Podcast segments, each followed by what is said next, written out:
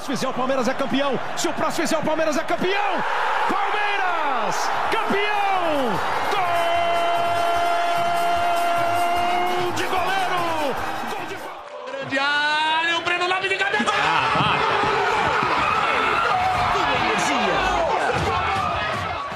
Mas ele pode chamar mais um. Olha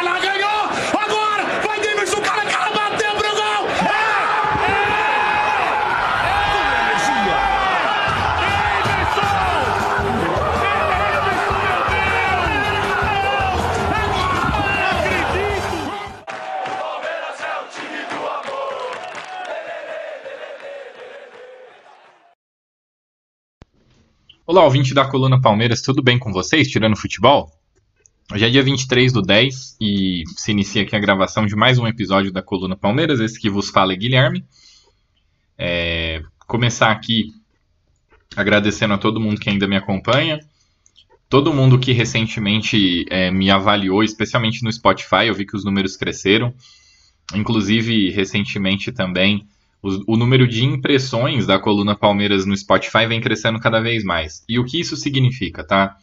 Eu quero compartilhar isso com vocês. É, o número de ouvintes ele ainda não subiu, mas devido ao fato de vocês estarem é, participando pelo Spotify, né, colocando lá as colocando as interações, né, me avaliando, a coluna Palmeiras ela começou a aparecer mais é, no na tela inicial do Spotify de alguém que já pesquisou sobre Palmeiras, né? ela começa a ser sugerida quando alguém busca Palmeiras. Então, por exemplo, vou dar um exemplo para vocês, tá? Nos últimos 30 dias, a coluna Palmeiras apareceu 6.811 vezes para quem buscou Palmeiras, provavelmente, né? Aí a gente tem. É... Obviamente, às vezes a pessoa está buscando o GE Palmeiras, ou Pode Porco, sei lá. Pode Porco acho que não, né? Porque não chama Palmeiras. Mas enfim, alguma coisa relacionada ao Palmeiras e o Spotify sugere a coluna Palmeiras. Então, por esse motivo, que eu peço a ajuda de vocês aí. Eu tenho muito mais ouvintes pelo próprio Spotify do que avaliações, então se vocês puderem me avaliar, independentemente de vocês acharem que eu mereça cinco estrelas ou não, de todas as avaliações lá, alguém não me deu cinco estrelas, tá tudo certo, a vida é assim, eu não sou perfeito, e como eu já disse várias vezes, podcast é amador, equipamento não é exatamente o melhor e tal, mas me ajudem aí. É, vocês, obviamente, devem estar me, co me cobrando mentalmente pelo hiato entre gravações, né? No dia 20, sexta-feira, logo depois do jogo, que o Palmeiras fez contra o Atlético Mineiro, eu comecei a gravar e aí eu tinha um compromisso, eu pausei a gravação.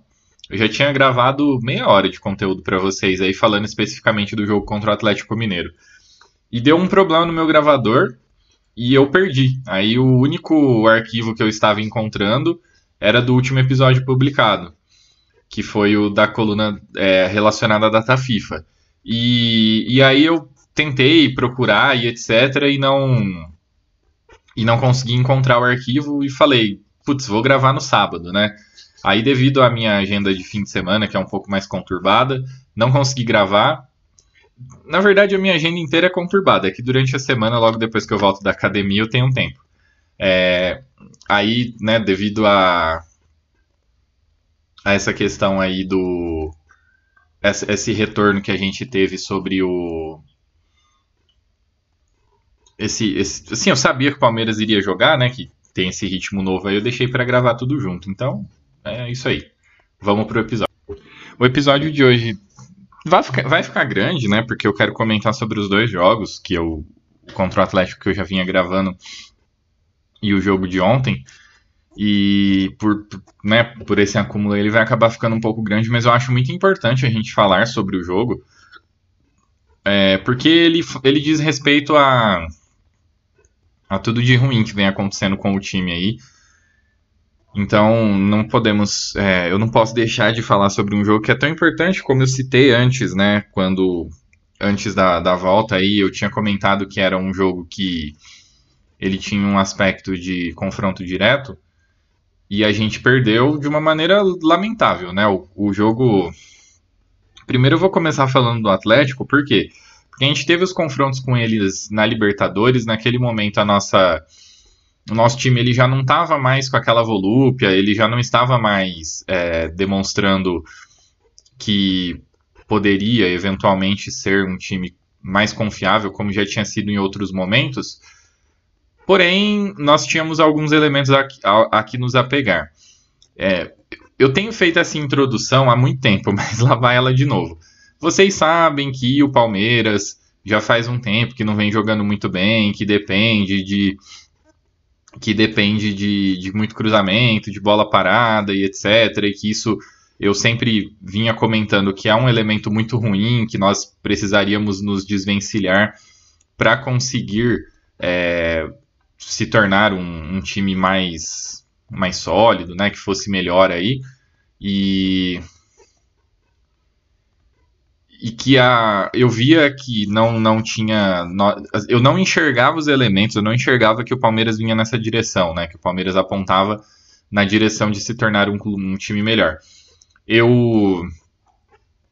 Meu público, né? Vocês que mais me ouvem assim, não me cornetam por isso. Vocês têm bastante senso crítico, né? Vocês fazem parte da torcida que entende que não dá para só comemorar quando a gente vê que as coisas não estão muito boas. E eu acho que essa volta contra o Atlético Mineiro ela demonstrou muito que exatamente isso que eu tenho dito, porque foi um período de, de parada onde os jogadores eles puderam descansar, onde eles puderam se recuperar e no retorno a coisa não foi da maneira como nós gostaríamos, né? Então assim, é... Primeiro de tudo, o Atlético do Filipão ficou 10 jogos sem ganhar e coisa e tal, e vinha numa crescente. Em certo momento ele, ele parecia, inclusive, que brigaria ali para não cair, né? Ou que poderia perigar, brigar para não cair. Por quê? Porque a briga lá embaixo ela tá meio maluca, né? Então, hoje, por exemplo, né, não não para o jogo contra o Palmeiras, porque inclusive eles já tinham se recuperado. Mas você tem o Vasco ali com com. Deixa eu ver aqui. Você tem o Vasco com 30 pontos e o Santos também. E o Goiás, que é o primeiro fora da zona de rebaixamento, tem 31. Aí depois o Corinthians, que empatou no último lance ontem, tem 33, poderia estar muito mais ameaçado. O Cruzeiro, que conseguiu uma vitória, tem 34. O Inter, que massacrou o Santos meio que num confronto direto, tem 34. O Bahia, que vem de três vitórias seguidas, tem 34. Então, assim, é, Desculpa, o Inter tem 35. É, nós temos o São Paulo que perigou brigar em certos momentos para não cair, dependendo né, do, do ânimo assim que eles poderiam ter para ainda jogar o Campeonato Brasileiro.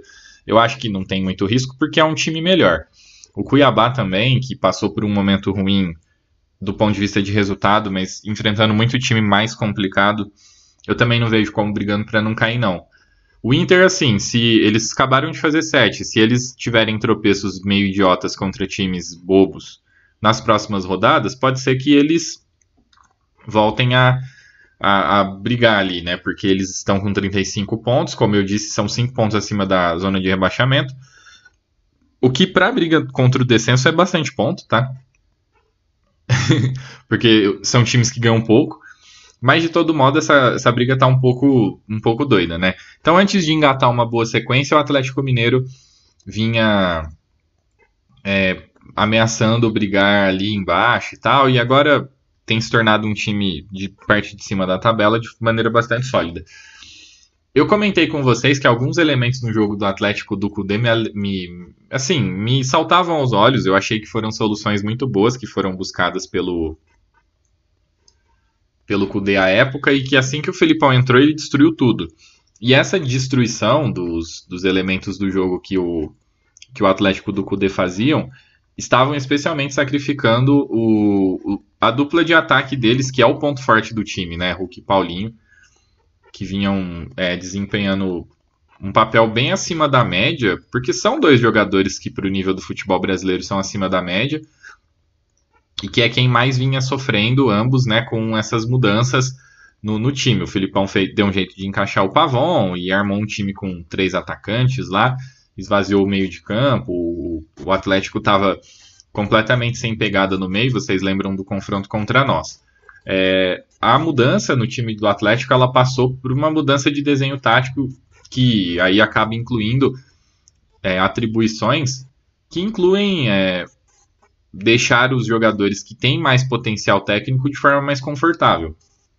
E contra nós a gente viu duas linhas de quatro e o Hulk e o Paulinho com bastante liberdade, né? O Otávio e o Alan Franco dando bastante combate no meio de campo. O Otávio é esse tipo de jogador, ele, ele fazia isso muito bem na época do Atlético Paranaense. Eu admito que depois de um. Eu não o acompanhei, quando ele voltou, ele não conseguiu se consolidar como titular do Atlético pelas peças que ali estavam, né? Porém, ele, é, ele sempre foi esse jogador combativo e com boa capacidade de distribuição de jogo, né? Contra nós, ele deu 44 passes e acertou 37. É, tá certo que o jogo foi. Ele, ele tentou sete bolas longas e acertou apenas duas, porque o Atlético tinha, inclusive, bastante liberdade para poder trocar passes no meio de campo, né? Isso foi bastante. Vai entrar bastante no, no que eu vejo de problema no time do Palmeiras hoje. É, o Zaratio jogando mais pela direita tem jogado muito bem também. Ele é um jogador de bom nível técnico, né? E o Igor Gomes funciona meio que como um coringa. Às vezes ele vem um pouco mais por dentro, joga um pouco mais aberto pela esquerda. Ele é um jogador que ele, ele executa o futebol de maneira bastante sólida, assim. Não é, ele não é um craque, ele não vai, ele dificilmente vai desequilibrar mas ele é um jogador que, que passa bem a bola, tem alguma velocidade, ajuda na marcação. Ele é. Ele acaba servindo meio que como coringa, né? E quando ele surgiu no São Paulo, ele surgiu como meia, depois ele fez algumas atuações como segundo homem de meio de campo, então ele tem essa versatilidade. É, na época o Arana já estava voltando, mas estava voltando de uma lesão um pouco séria. Hoje ele já tem um pouco mais de ritmo, é um dos melhores laterais esquerdo aqui do Brasil. Então o time do Atlético ele foi assentando. Em contrapartida, o nosso time ele veio em franca queda, né? A gente teve naquele confronto uma vantagem muito grande, especialmente nos combates do meio de campo. É, se destacava à época o Zé Rafael, né? O Zé Rafael naquele momento ele parecia o melhor jogador do, do time do Palmeiras. E de lá para cá, é, ele foi um dos jogadores que hoje ele representa menos é, eu bati no microfone aqui, desculpa. ele representa menos importância, digamos assim, no nosso time do ponto de vista das construções das vitórias, mas porque o time caiu e, e assim, aí é um emaranhado de coisas, né? Não é apenas um. Eu não estou apontando para ele e colocando a culpa nele. É, já vou começar a falar do Palmeiras, só terminar de falar do Atlético. E a postura do Atlético foi é, fazer uma pressão inicial, que é um dos elementos de jogo que a gente tinha até pouco tempo atrás, né? O Palmeiras ele se destacava por por ser um time que fazia muita pressão nos 15 primeiros minutos e a gente conseguia construir muitos resultados dessa maneira, é, buscando sufocar os adversários desde o início, especialmente em casa. E a gente perdeu isso por alguns motivos que eu vou comentar também quando eu for falar do Palmeiras. É... E daí a gente tem o. No, no time do Atlético é, Mineiro contra o Palmeiras, eles fizeram essa pressão inicial. O primeiro gol, na minha opinião, tem uma certa contribuição com do Everton, né? Que para mim poderia, barra deveria ter defendido aquela bola. E quando ele não pega, isso tem um impacto, né? E uma coisa que para mim tá muito nítida é que o time do Palmeiras teve a sua confiança destruída, né? Também já vou falar um pouquinho mais sobre isso, porque tem muito tem muito para comentar a respeito. É, e aí, com um minuto você perdendo de 1 a 0 com toda essa pressão que a gente sabe que tem acontecido, é, as coisas tendiam a dar errado. Aí tem dois elementos, né? Primeiro, assim, o Hendrick aparentemente se lesiona e continua em campo, e o Gabriel Menino se lesiona, tem que sair, a gente perdeu ele para a temporada, porque foi constatado uma, uma fratura no tornozelo dele. Isso é um, elemento importante que eu também já vou comentar, que me preocupa bastante. É, Aí beleza. É, aí o primeiro tempo começa a se desenvolver, o Palmeiras com muita dificuldade de sair jogando, que já vem. É, essa para mim é a marca do time. Já há algum tempo, é uma dificuldade enorme de fazer a saída de jogo. Isso propiciou muitas chances para o Atlético. E o Atlético tinha, teve a chance de fazer dois, três no Palmeiras antes dos 30 minutos do primeiro tempo. Teve até bola na trave, teve uma bola que, se eu não me engano, foi o Otávio que finaliza na, na, dentro da área, e, mas finaliza mal e tal, que era uma chance clara de gol. E, e aí a gente né, sobrevive. Volta do, do segundo tempo, volta para o segundo tempo com uma atitude diferente. O Palmeiras joga melhor no segundo tempo, mas assim, antes teve a gente precisa comentar sobre os desdobramentos, né? Quando, quando o Gabriel Menino machuca, ele coloca o John John.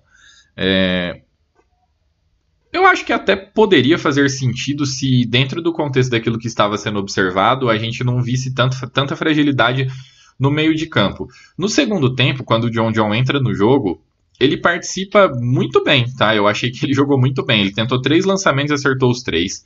Ele, dos três dribles que ele tentou, ele acertou os três. Dos oito duelos que ele tentou, ele ganhou cinco. E ele interceptou uma bola. Mas isso, essas estatísticas positivas, especialmente defensivas dele, elas se dão muito mais no segundo tempo. No primeiro tempo, eu, eu, eu observei com muita dificuldade em fazer a composição do meio de campo, porque ele, ora ele, ora o, o, Veiga, eles tinham que atuar fazendo contenção, né? Porque o Atlético, obviamente, iria tentar se resguardar para poder sair em transição rápida. Isso era sabido, a gente toma o segundo gol assim, né? Já adiantando um pouco. E muito da falta de presença no meio de campo se deu ao fato dessa, dessa alteração, né? De, da saída do Gabriel Menino lesionado e a entrada de um meia no lugar dele. Eu não vou criticar isso, porque eu acho que a atitude em estando perdendo desde o começo deveria ser essa mesma, tá? Eu, o que eu critico, o que faz a gente tomar o segundo gol, porque assim, o Palmeiras não jogou para virar o jogo em momento algum, né? No início do ano, até contra times rel relativamente qualificados, a gente tinha o estádio cantando com certa frequência que o Palmeiras era o time da virada, o Palmeiras era o time do amor, as viradas vinham, e agora se a gente sai perdendo, elas não vêm. Por quê? Porque ali no início do ano ainda tinha esse resquício de, de time que iria é, brigar, de time que, que tinha uma memória onde as coisas davam certo, vamos dizer assim, é, e que foi se perdendo ao longo do, do, do tempo, né? Por, por, uma série de fatores. Hum, uma, uma questão, eu já estou fazendo a transição, né? já fiz a transição para falar do Palmeiras mesmo. Uma questão que talvez a gente não tenha conseguido mensurar é o quanto o impacto da perda do Dudu se deu psicologicamente, assim. Aparentemente o Dudu, ele era uma ele era um suporte muito muito relevante do time do Palmeiras que foi perdido e, e hoje a gente sabe já desde a primeira passagem, o elenco era diferente, óbvio, mas a gente sabe que o Palmeiras, que os jogadores procuravam o Dudu quando as coisas não estavam indo muito bem, e, e ele, né, ele sempre foi, eu acho que o grande, a grande atitude de ídolo que o Dudu tem, muito mais do que do que atuações memoráveis em jogos eliminatórios, vamos dizer assim, porque ele tem lá aquele jogo contra o Santos em 2015 onde ele faz dois gols, mas depois, se você for pensar do ponto de vista em jogos de mata-mata, assim, ele, ele nunca teve um grande destaque. Ele se destacava muito mais por ser regular, né? E por, por essa questão da liderança mesmo. É, eu não sei qual que é. Nunca se comentou muito sobre o impacto que ele tem no vestiário, por exemplo, né? Como líder. Mas dentro de campo, sempre foi uma coisa muito nítida. E sempre que fala-se de Dudu, é, no Palmeiras, eu me recordo da nossa eliminação. É, é curioso, né? Às vezes o, a, as coisas ruins que evocam coisas boas em nós. Eu me recordo do jogo contra o Grêmio, onde a gente é eliminado pelo Grêmio do Renato, que depois tomou 5 do, do, do Flamengo, e, e, que a gente ganha no Sul e sai ganhando aqui com o gol do Luiz Adriano e depois toma virada e sai pelo gol qualificado, né? Que inclusive gol qualificado esse que não ganha tanto destaque quanto ganha o gol qualificado da eliminatória do Palmeiras contra o Atlético Mineiro, né? O que é bem curioso. Quando o Palmeiras ganha é porque o regulamento é ruim, quando perde é porque fazia parte do jogo. É, mas enfim, é, o Palmeiras ali naquela derrota, o time é, de, quando as coisas começam a dar errado e o Grêmio começa a mostrar que era o senhor do jogo, o, o, único escape, a única pessoa que. O único jogador, a única coisa. Porque a torcida morre também. Eu acho que é o único ser que representava o Palmeiras naquele momento e que tinha. que estava no campo, que tinha algum tipo de. de, de sei lá, de contato direto ali com o jogo, que parecia não estar tão abalado e que ainda acreditava que era possível tentar, até porque o Palmeiras precisava de um gol só, né? Era o Dudu. Então, eu acho que uma das coisas que pouco se comentou é, é isso, é qual é o impacto do Dudu do ponto de vista psicológico nessa equipe, né? E pelo jeito ele é enorme, porque se em outros momentos o próprio Dudu não parecia muito confiante, refugava na hora de chutar, passava umas bolas que em outros momentos ele tentaria fazer o gol, é, parece que essa, esse vírus que antes era meio que é, apenas dele se espalhou para o restante da torcida, não, do, da torcida não, desculpa, para o restante do elenco. Não à toa, nesse jogo mesmo, no primeiro tempo, uma das poucas jogadas que o Palmeiras conseguiu fazer de tabela é uma. O, o Zé Rafael ele vai puxando pelo meio de campo, faz uma tabela com o Mike e tá na entrada da área com condições de bater e tenta devolver para o Mike assim, sem confiança nenhuma para poder executar o chute, com um certo espaço. E opta por tentar buscar o Mike, acaba perdendo a bola. E outros lances também de outros jogadores que, que, que tentam jogadas que demonstram claramente que há falta de confiança. E um dos jogadores que se aproveitava bastante do Dudu, acho que o que mais se aproveitava, que chegou rendendo inclusive em uma característica que nunca foi a característica dele, era o Arthur, né? E com a saída do Arthur, ainda ainda com o Dudu, desculpa, o Arthur ele já demonstrava uma queda de rendimento muito ligada à, à falta de confiança por estar perdendo chances mas ele continuava jogando e tendo as chances. Hoje nem isso ele tem. Com a saída do Dudu, tudo se perdeu, vamos dizer assim, em relação a Arthur. Tanto que nesse jogo contra o, o Atlético, mesmo com as coisas dando bem errado, ele nem entra. Isso é, para mim, bastante. É bastante emblemático em relação a em relação ao que nós podemos esperar de. É, como é que eu vou dizer assim? De qual é o caminho que a gente precisa apontar agora para que o time possa melhorar, né? Para mim, os sintomas do, da doença elas estão muito claras. E óbvio que pós-jogo contra o Atlético Mineiro existia um. Existia-se um, um pessimismo muito grande por uma questão, inclusive, da tabela, né? Tinha gente falando que a Leila pegou no Mundial e vai entregar na Sul-Americana e coisa e tal. Eu não vou comentar sobre política nesse episódio, não, tá? Tem, tem, tem tido muitos protestos da torcida, mas como eu falei no programa dedicado, meio que dedicado a Leila, é, eu não sei, não tem motivo para eu ficar falando dela. Eu vou ser só mais um falando. Vocês têm um vasto conteúdo que fala sobre Leila Pereira aí, que xinga ou, ou não necessariamente, enfim. Mas aqui não tem por que eu falar dela, eu vou só fingir que ela não existe, tá bom? Quando a gente realmente for ter as contratações, alguma coisa nesse sentido, eu volto a falar um pouco mais de diretoria. Mas por enquanto, é, o time que tem é esse, o time que precisa terminar o ano é esse, e as soluções elas precisam sair desses jogadores. E eu vejo que cada vez mais o assunto reforço ele se intensifica, e ah, porque deveria ter contratado, porque não deveria, e etc. Hum, mas, enfim, não adianta. A janela está fechada, tem que finalizar com esses jogadores. E o que eu sempre digo é: se eles já jogaram mais, né? Por que, que agora a gente tem que não cobrá-los e focar tudo, entre aspas, na diretoria, por exemplo? Sendo que. Nós, é, como eu disse, eles já jogaram mais, a gente pode esperar mais desses jogadores, né? Bom, é, no jogo, a gente teve então a lesão do Gabriel Menino, que foi depois constatado como uma fratura no tornozelo. Ele vai ter que fazer cirurgia, então a gente vai perder ele por um tempo. Qual, qual que é o meu problema com isso? Tá, o Gabriel Menino não vinha sendo a solução de problema nenhum nosso. Inclusive, o gol do Hulk, ele sai no setor do Gabriel Menino, um pouco por, né, na, na frente da área, que é justamente o grande problema dele. Ele tem uma dificuldade muito grande de defender a área, de defender o funil da defesa.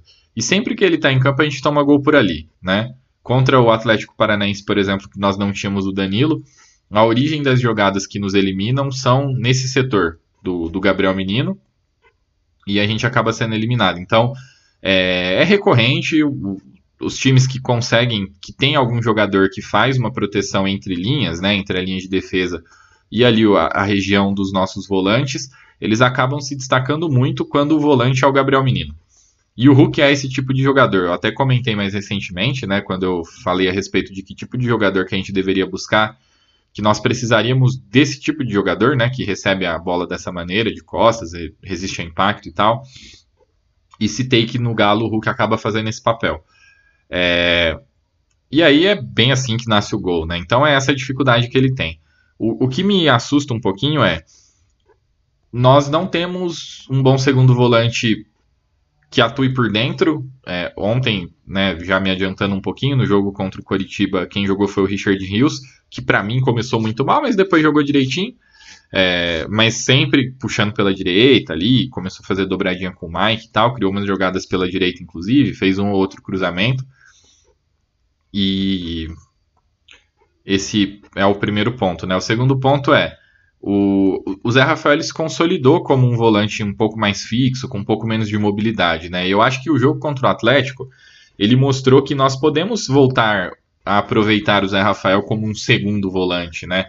Por dois pontos. O primeiro deles é que você tem mais pressão no meio de campo, porque você tem o Zé mais solto para poder buscar as roubadas de bola que ele se notabilizou por, por propiciar para o nosso time. E o segundo ponto, porque, na minha opinião, é muito difícil agora a gente ter sequência na temporada sem se valer do Fabinho. É, o Fabinho ele não entra e mostra que é um jogador espetacular, espetacular que está pedindo passagem. Mas para mim, pelo menos na minha avaliação, ele mostra alguns elementos de jogo que me fazem crer que dar sequência para ele faz sentido, que se ele tiver sequência ele pode render, né? Coisa que outros jogadores assim isso nessa posição, tá? O que, que eu posso destacar do Fabinho? O Fabinho, ele, ele tenta mais passe vertical, que é uma coisa que tem faltado muito no nosso time. Nosso time, ele... Nosso time hoje, ele, ele, ele demonstra, ele, ele nos passa um, um aspecto muito ruim. Que ele é um time que tenta fazer o controle do jogo, então valoriza a posse de bola, não necessariamente acelera jogo, só que com pouca variação de jogada para poder penetrar a defesa. E isso tudo é uma receita de time muito ruim, assim. Eu já citei isso anteriormente, mas volto a falar. Para mim, isso remete ao Palmeiras do Luxemburgo. O Palmeiras do Luxemburgo era assim. Você tinha muito controle de jogo, ele vivia pondo meia, testando meia, enchendo de meia, tinha é, Lucas Lima, Scarpa, Veiga, ele jogou com Veiga de ponta esquerda, enfim, ele tentou uma série de, de elementos ali de jogo para poder é, realizar um, um, um para poder assim preencher o meio de campo, né? Só que com pouca incisão e aquele, aquela transição que existe dele para o Cebola, onde o Cebola coloca um time para correr, muda muita coisa, né? E eu acho que hoje a gente tem jogadores que poderiam criar um time para correr, vamos dizer assim. Inclusive, eu acho que a melhor forma do Palmeiras se apresentar é dessa maneira. Porque vai fazer, inclusive, com que o time tenha jogada. É, talvez espera-se que o Palmeiras tenha maior domínio. E eu acho, inclusive, que a, a, a comissão técnica ela foi por esse caminho por ouvir ruído externo, o que não me agrada nós tínhamos um time com identidade e a perda de identidade passa muito por, por uma não adaptação à mudança. Eu sei que a partir do momento que você deixa de ter o Danilo, é, isso é muito atrapalhado, né? Porque o Danilo e o. Eu já expliquei como o Danilo e o Rafael funcionavam, não vou me remeter a isso, mas a partir do momento que você não o tem, você perde muito, né?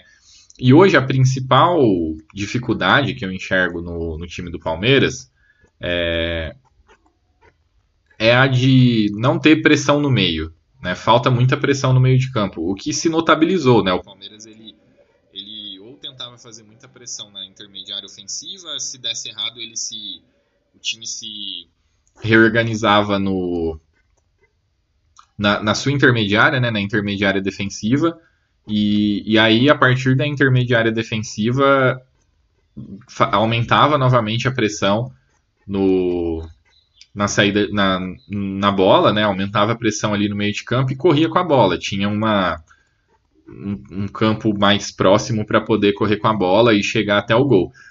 E a gente não faz mais isso. Eu tô alertando há muitos meses que o Palmeiras deixou de ser um time de transição. E não necessariamente por causa do Dudu, não, tá? Até porque a gente tinha outros jogadores que poderiam eventualmente ajudar nisso. Então, contra o Atlético, a gente teve um time completamente sem identidade e completamente sem elementos que pudessem ser evocados ali para para oferecer algum tipo de risco e perdeu o jogo. Contra o, o Coritiba, que foi o jogo mais recente, né, o jogo de ontem, hoje de 23 que eu estou gravando, aconteceu a mesma coisa.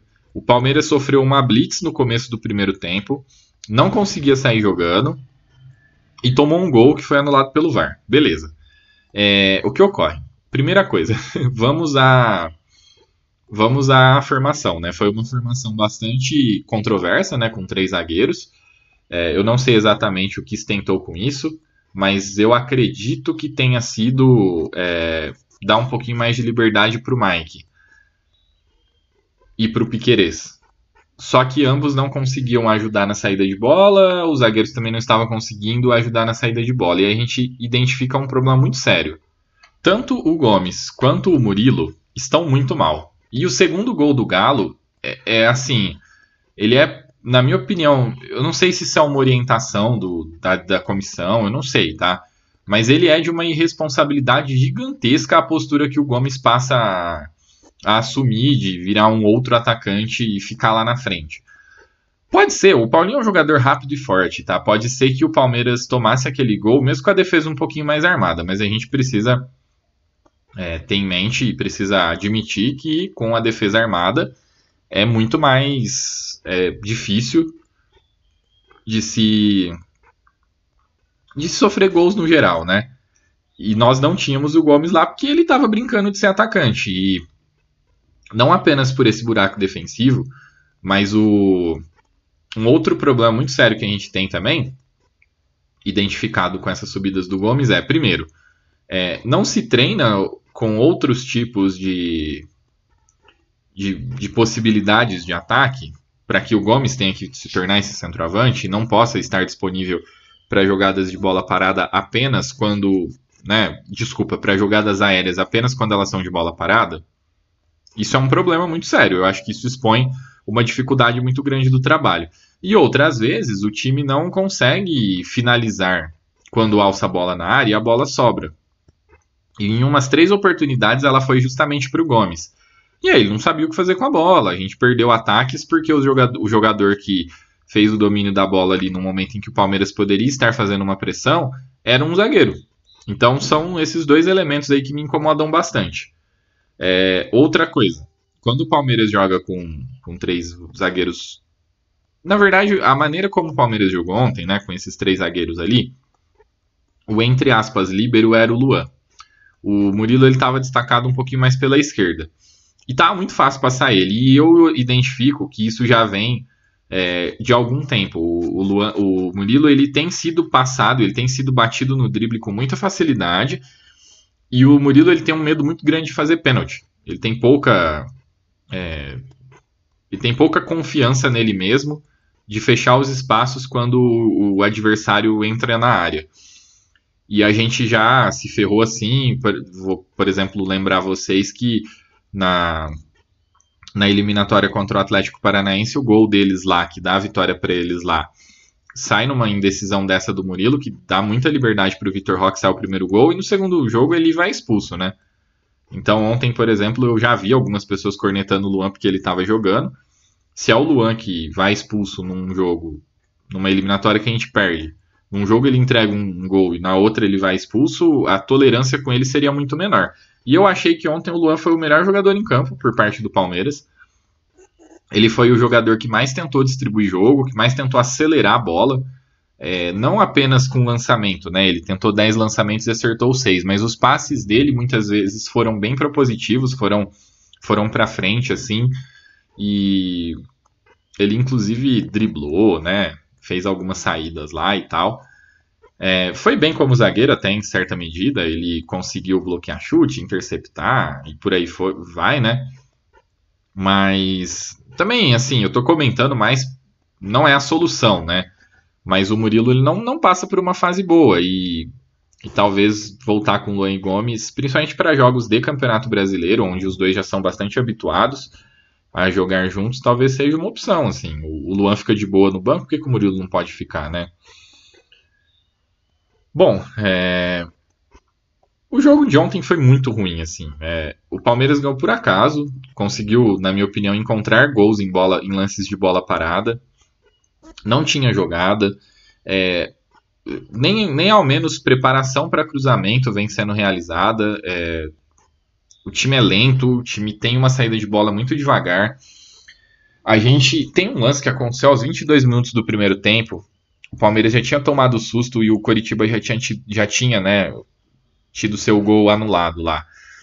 E o, o, o Palmeiras está tocando a bola na defesa, aí o Murilo passa a bola para o Gomes, assim, de uma maneira já não muito adequada. O Gomes perde a bola sozinho, vai tentar dar um lançamento e lança para fora. Então, assim, a questão técnica atualmente, ela tem pegado muito para o Palmeiras.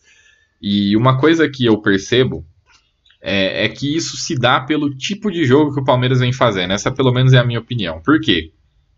Porque essa busca por um jogo mais calmo e controlado faz com que o Palmeiras tenha muita dificuldade de responder à pressão, de, de dar boas respostas em confrontos que sejam mais abertos, mais, mais francos, onde o outro time esteja ex executando bastante pressão na bola. Parece que o Palmeiras meio que se desacostumou a jogar dessa forma. Inclusive, na eliminatória contra o, o Boca, o jogo lá que a gente joga muito mal, o Boca exerce uma pressão muito grande do Palmeiras e essa pressão, é, o Palmeiras cede a essa pressão. O Palmeiras se acua quando está sendo pressionado.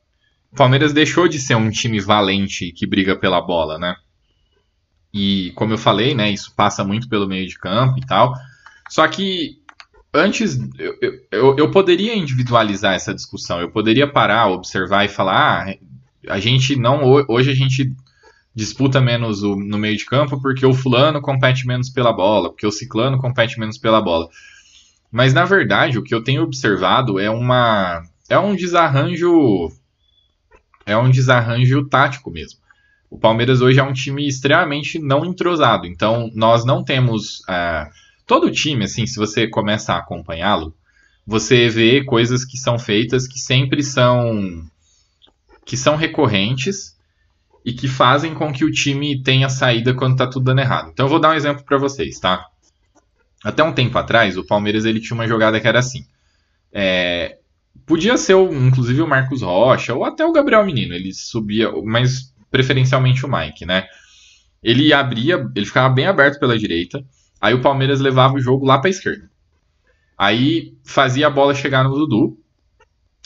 Aí o outro time ia congestionar o lado da bola, saía todo em direção à bola, e essa bola era invertida pelo Dudu pro lado do pro lado do do Mike. E o Mike pegava a bola, normalmente ele tinha o Veiga por perto, e o Palmeiras é, conseguia atuar com mais espaço, né? A gente tinha essa jogada de forma recorrente. Ou, muitas vezes, a gente, quando a bola chegava no Dudu, ele fazia esse domínio, e o Dudu tem um bom giro, ele conseguia, ou, ou ele, ele, fazia esse, esse domínio numa faixa central um pouco mais deslocado pela esquerda, ele tinha próximo dele um pouco mais pela direita o Veiga, e ele deixava o corredor para o Piqueires, que muitas vezes corria, e aí o Piqueires podia tanto ele mesmo fazer o cruzamento, quanto eventualmente passar essa bola de volta para o Dudu, né? E trabalhar uma outra jogada. E aí, nesse tipo de jogada, inclusive, saía muito muito gol, por quê? Porque aí o Dudu ia, é, passava, recebia essa bola novamente do Piquerez, né? Quando fosse o caso.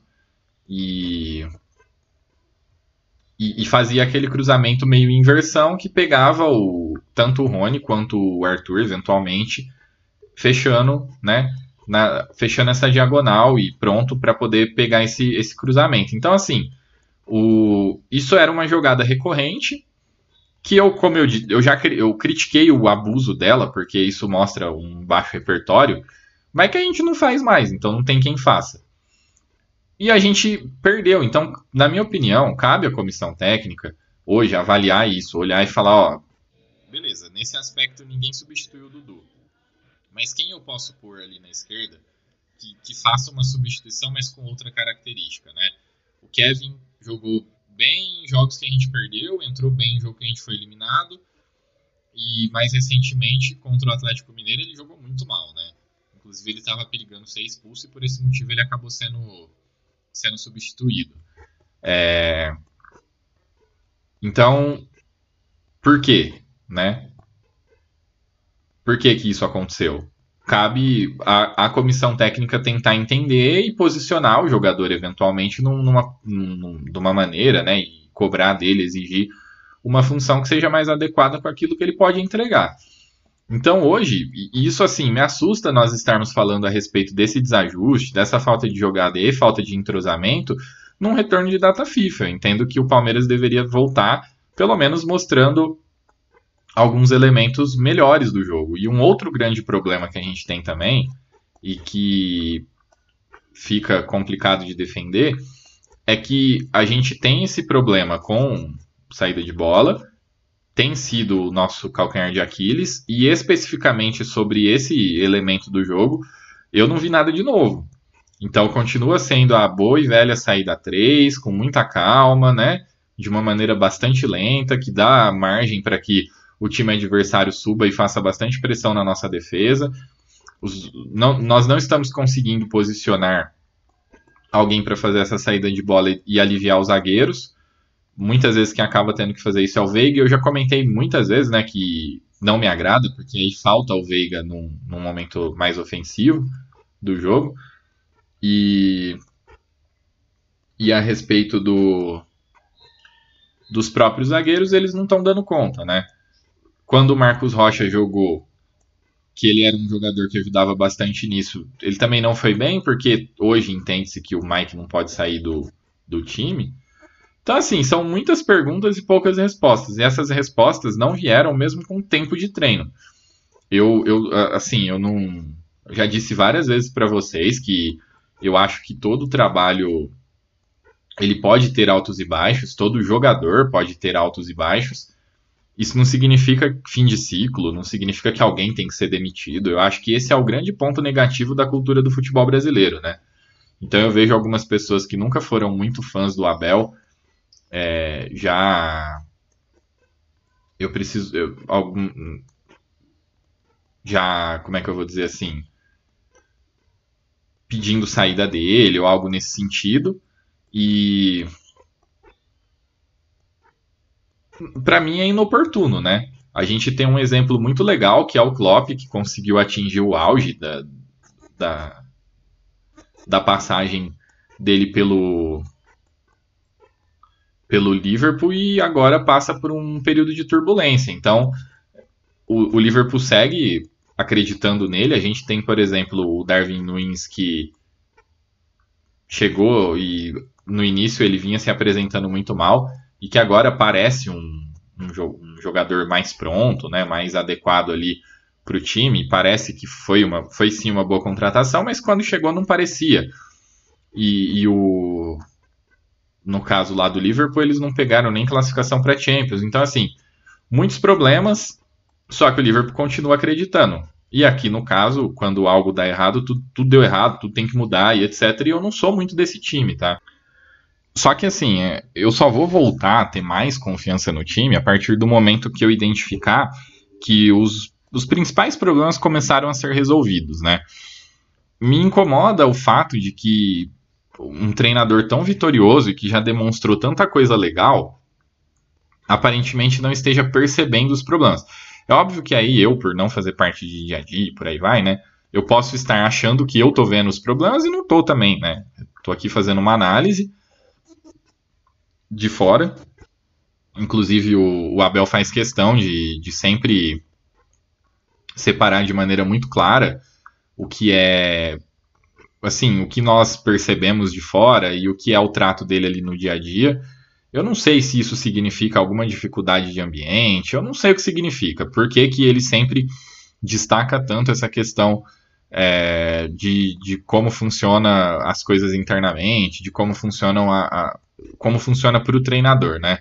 Uma coisa que eu defendi recentemente, entre aspas, ele não precisa da minha defesa, é que eu entendo quanto à tomada de decisões e quanto a eventualmente ser firme naquilo que ele acredita, porque se ele ganhar, todos ganham, se ele perder, ele perde. Então, é, eu entendo ele assumir riscos, né?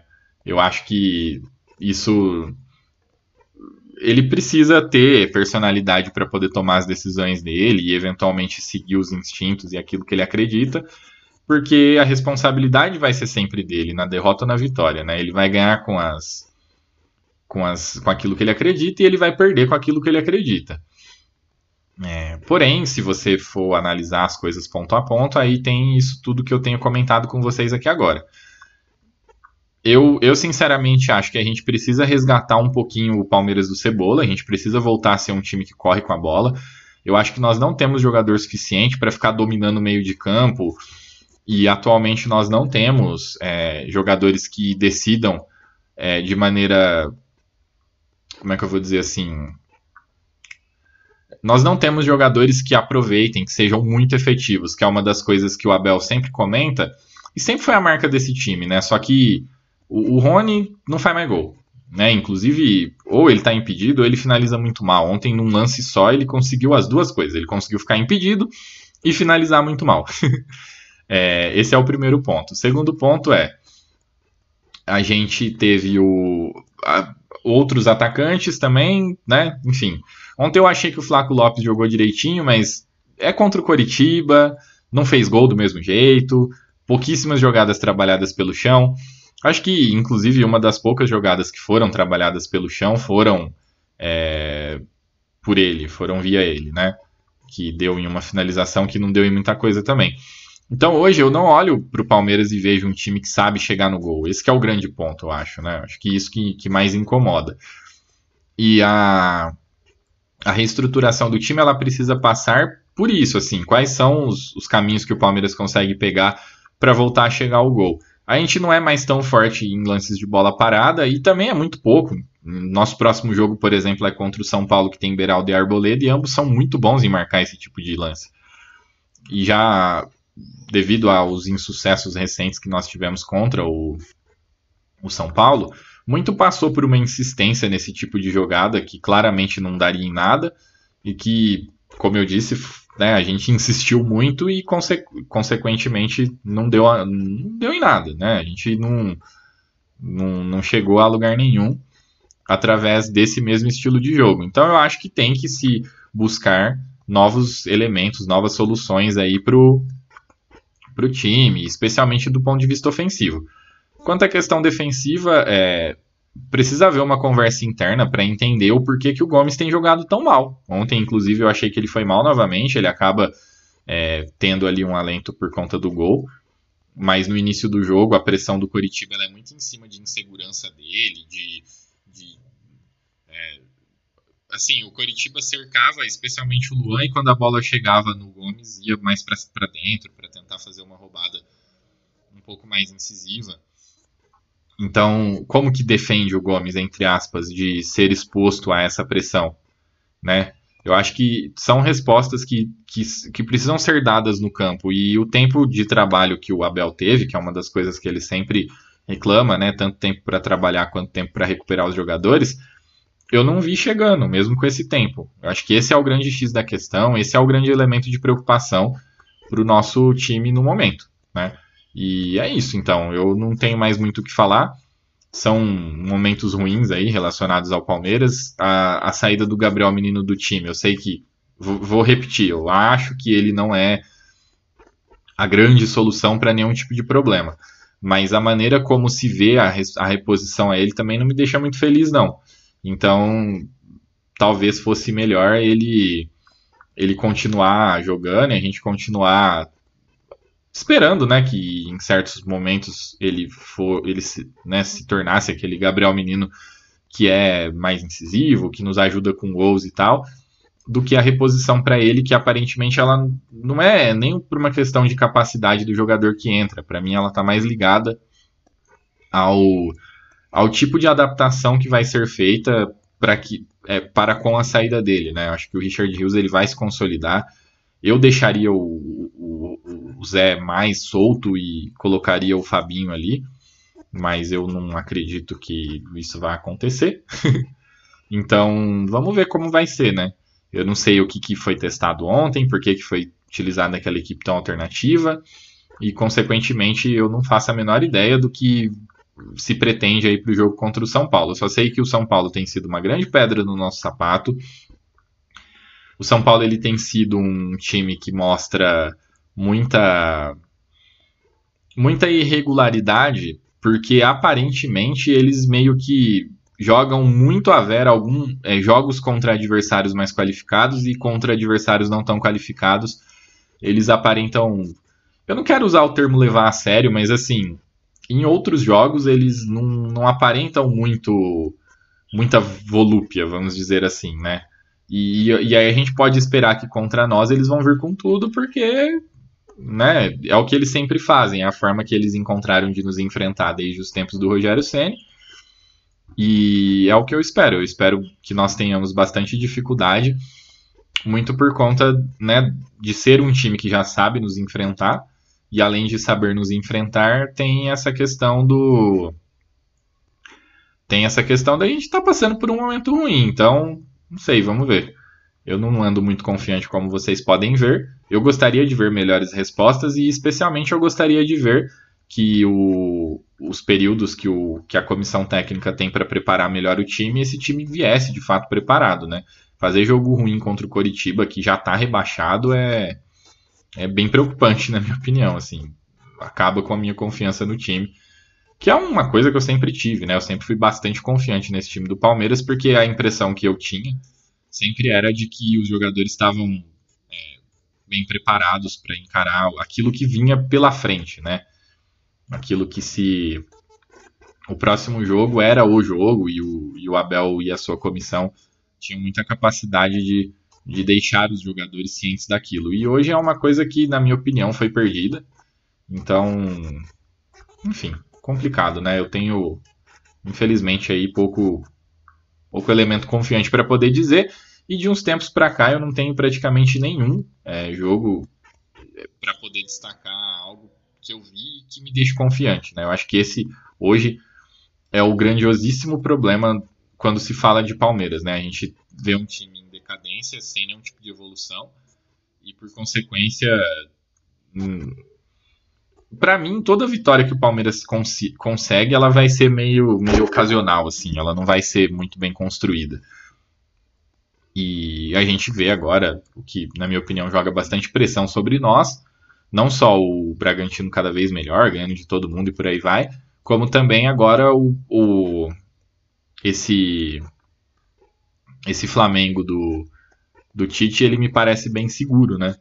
Então, é um outro time aí que provavelmente vai terminar na frente do Palmeiras, tanto o Bragantino quanto o Flamengo hoje eles demonstram mais futebol do que o Palmeiras, né? E Tite aparentemente ele vai conseguir colocar o Flamengo no rumo em pouquíssimo tempo, né? Isso é bem interessante para eles, assim, e ruim para nós. Então, é, hoje, hoje a coisa tá um pouco complicada, mas enfim.